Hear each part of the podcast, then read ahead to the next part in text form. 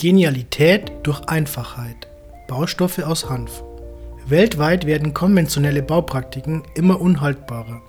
Wir werden nicht nur mit der Notwendigkeit konfrontiert, Häuser für die wachsende Bevölkerung zu bauen, sondern üben auch immer mehr Druck auf unsere Ökosysteme aus, da wir unsere natürlichen Ressourcen mit einer unaufhaltsamen Geschwindigkeit ausbeuten.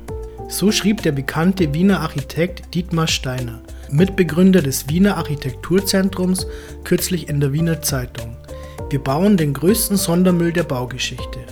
Obwohl er sich sein Leben lang mit Architektur beschäftigt, spricht sich Dietmar Steiner gegen das Bauen aus, zumindest in seiner derzeitigen, umweltschädigenden Form.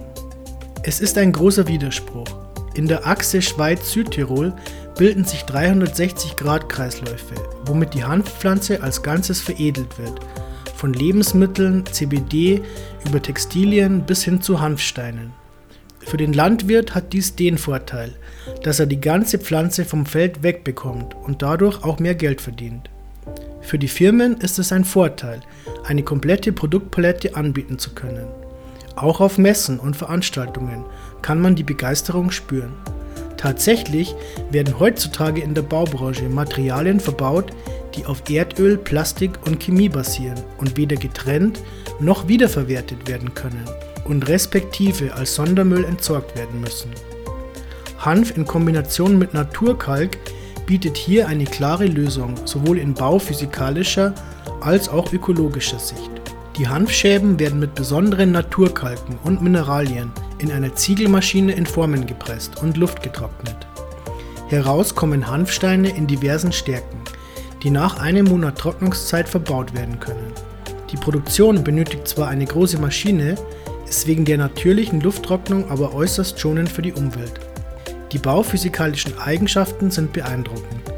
Hanfsteine erlauben es uns Häuser zu bauen, ohne zusätzliche Dämmung. Mit einer Mauerdicke von 40 cm erreicht man einen U-Wert von 0,18, was dem höchsten Klimahausstandard entspricht. Mit 45 cm erreicht man Passivhausstandard. Heutzutage ist es üblich, bei Neubauten mit vielen Schichten zu arbeiten, verschiedenen Materialien mit verschiedenen Dehnungen. Daraus ergeben sich über kurz oder lang Schwachpunkte mit Kondenswasserbildung, Schimmel und Bakterien. Die durchschnittliche Nutzungsdauer eines Hauses in Europa beträgt ca. 30 bis 40 Jahre. Danach ist es Sondermüll. Der Grund, wieso Häuser gedämmt werden, ist außer dem Komfort hauptsächlich die Schonung der Umwelt durch Energieersparnis, was ja durchaus Sinn macht. Tatsächlich ist dies eine große Lüge, weil in Produktion und Entsorgung ein Vielfaches an Energie verschwendet wird, als in der kurzen Nutzungsdauer eingespart werden kann. Hanfsteine haben hervorragende Werte in Wärmedämmung, Wärmespeicher und Wärmereflexion. Dadurch bringen sie behagliche Wärme im Winter und Kühle im Sommer. Sie dämmen Schall und regulieren die Raumakustik. In der Wirkung auf die Raumluft ähneln Hanfsteine dem Lehm. Sie nehmen die Luftfeuchtigkeit auf, durch den hohen pH-Wert des Kalks wird die Luft gereinigt und desinfiziert und wird wieder an den Raum abgegeben. Daraus resultiert reine Raumluft mit regulierter Luftfeuchtigkeit, bei der man sich behaglicher fühlt. Im Gegensatz zu den meisten konventionellen Dämmmaterialien brauchen Hanfsteine keine synthetischen Brandhämmer. Da der Kalk in die Hanfscherben eindringt und mineralisiert, brennen Hanfsteine nicht. Brandschutzklasse BS1 D0. Hanfsteine sind insekten- und ungezieferresistent, sehr leicht im Gewicht und diffusionsoffen.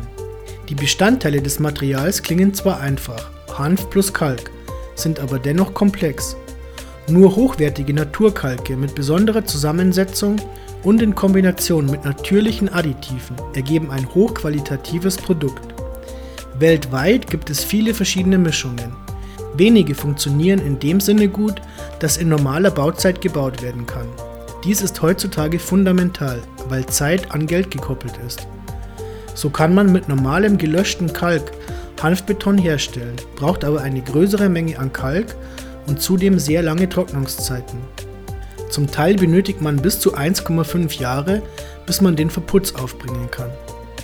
Der Unterschied von Hanfbeton und Hanfsteinen ist, sofern die Mischung gut ist, nur der zeitliche Faktor. Der Hanfstein wurde vorfabriziert und ist trocken, während der Hanfbeton erst trocknen muss. Bei gleicher Mischung ist das Endergebnis aber dasselbe. Nicht zu unterschätzen ist beim Hanfbeton der Arbeitsaufwand. Das Material muss im Zwangsmischer gemischt, die Wände müssen eingeschalt, gefüllt und gestampft werden, wodurch nur eine geringe Mauerhöhe pro Tag realisiert werden kann.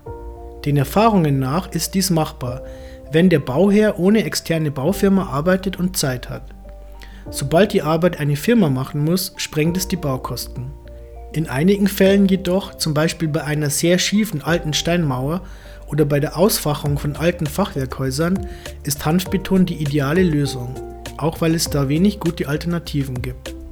Entwickelt, zertifiziert und marktreif gemacht wurde auch ein Putzsystem aus Hanf und Kalk in einer Kooperation der Firmen Schöntaler, EcoPassion und Röfix.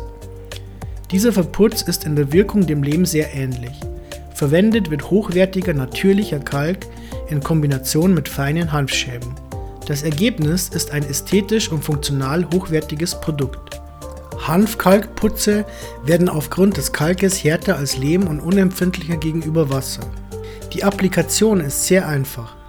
Der Grundputz kann manuell oder mit handelsüblichen Verputzmaschinen aufgespritzt werden, was die Arbeitskosten senkt.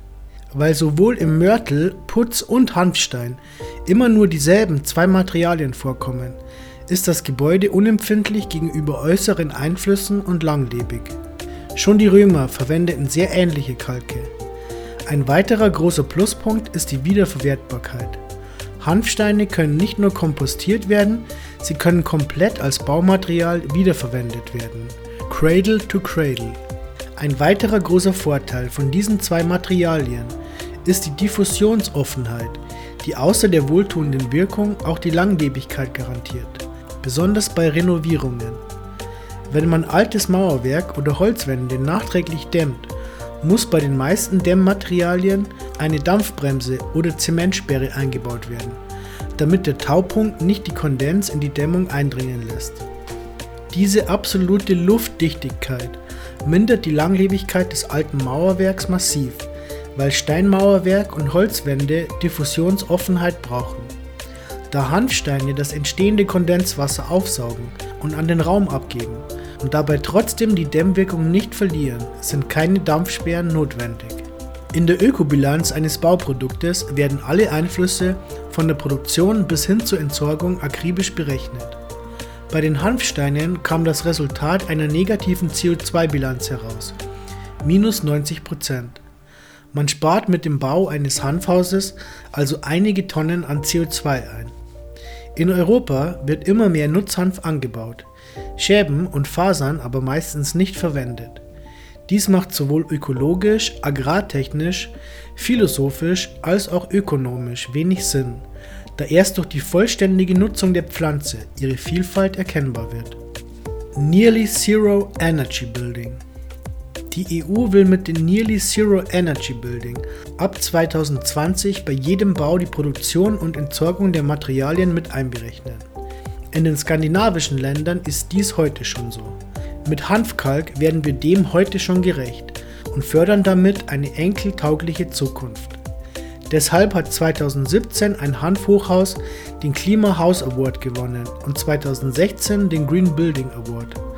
Bauen mit Hanfkalk ist keineswegs neu. Es ist zwar immer noch eine Nische, im südlichen Raum aber eine große und noch wachsende Nische mit großem Potenzial für eine Zukunft mit Zukunft.